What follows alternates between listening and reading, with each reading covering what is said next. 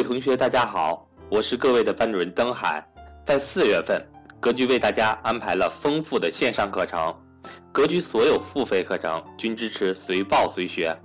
凡在本月报名的学员，均可获赠格局内部书籍两本、价值投资手册一份、传世书电子版以及格局推荐的理财书籍大礼包一份。另外，再单独赠送每位学员格局之前职业规划模块的付费课程，助力你的职场发展。欢迎大家和我联系，我的手机为幺三八幺零三二六四四二，我的微信为格局全拼小写后面加上六八六八，也就是格局六八六八。接下来，让我们来继续收听赵正宝老师的分享。因为我们讲到了，不借债是非常重要的。如果你长期借债，通过借大量的钱去赌经济阶段，去赌某段资产的泡沫阶段的话，养成习惯，这种习惯就会形成你的判断问题的标准，引发你人性当中赌性、投机性的一面。我相信会对你未来几十年的人生产生不一样的影响的。所以我的观点是，投资的第一天条，各位不借钱投资。我再重复。投资的第一天条是不借钱投资，为什么呢？我给大家阐释。比如说，很多人说，老师，那我身边创业的人都借钱了呀，创业的人都去借钱才能成功啊，我创业就应该借钱呀？不对，其实创业也不是一定要借钱的。如果你的价值观就认为创业者一定要去借钱，借钱才能成功，那我觉得你会走向无尽的深渊。你的价值观要相信，创业不用借钱也能成功。那没有基本原始积累时候怎么办？那努力去挣。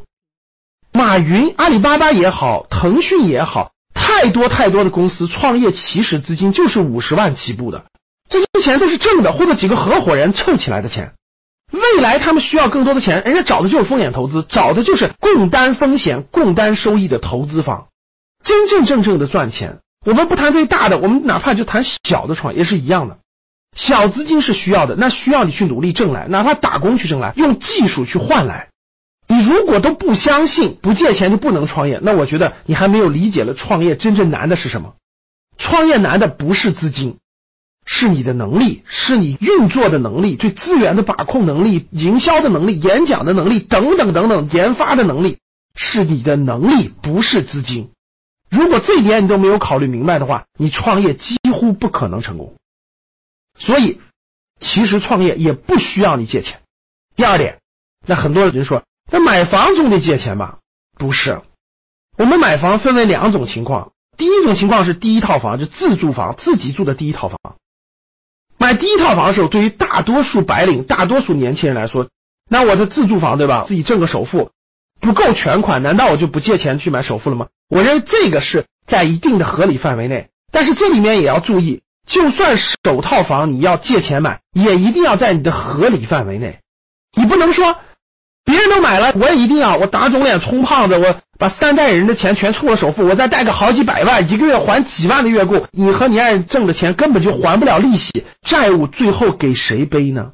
严重了，你要让你爸妈帮你背这些月供吗？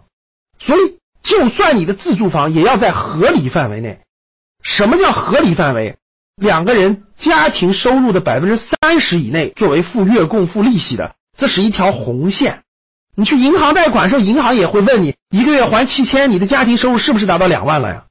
银行也会问你的，除非你作假。所以首套房在合理的范围内借贷，其实还是可以理解的。但是对于第二套房以上的投资性住宅，借钱能不能买？我认为。不能，为什么？因为你的赚钱能力没到，主动收入到了以后，我相信你可以去投资你的第二套、第三套房产。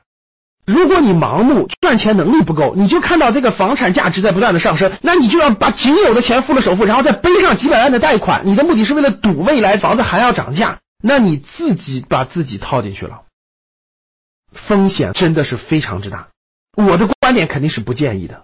我们聊完了创业和买房的各种情况。不要借债的，我提一个观点，我觉得不借债应该成为家训当中的家庭教育当中的，我觉得是非常非常重要的一条，就是要养成习惯，不管你未来做什么事情，不借债。我认为这是家庭教育当中非常重要的一个环节。你要相信，不借债也可以创业，不借债也可以投资，不借债也可以过非常好的生活。这是一个价值观。当你在家庭当中教育你的家人、教育你的孩子都遵守这个价值观的前提下，我相信会减少很多家庭的风险、个人的风险，会增加他们的上进的力量、去学习的力量，用知识、用技术、用能力去转化来更大的价值。我觉得它更有意义。你觉得呢？啊，我很感谢我的家人，在我比较小的时候就给我提醒过，说不要借债，从商之路可以，但不要借债。这是非常重要的一条家庭教育的价值观。好了，各位，你的家庭在你成长当中有这样的价值观的传递吗？你能理解到这样的信条吗？欢迎大家跟我互动。最后还是一句话，投资的第一天条，各位不借钱投资。当你的能力不够投资的时候，那就去先攒这些原始资本。好了，最后还是欢迎大家跟我互动，点赞、分享朋友圈。非常感谢大家。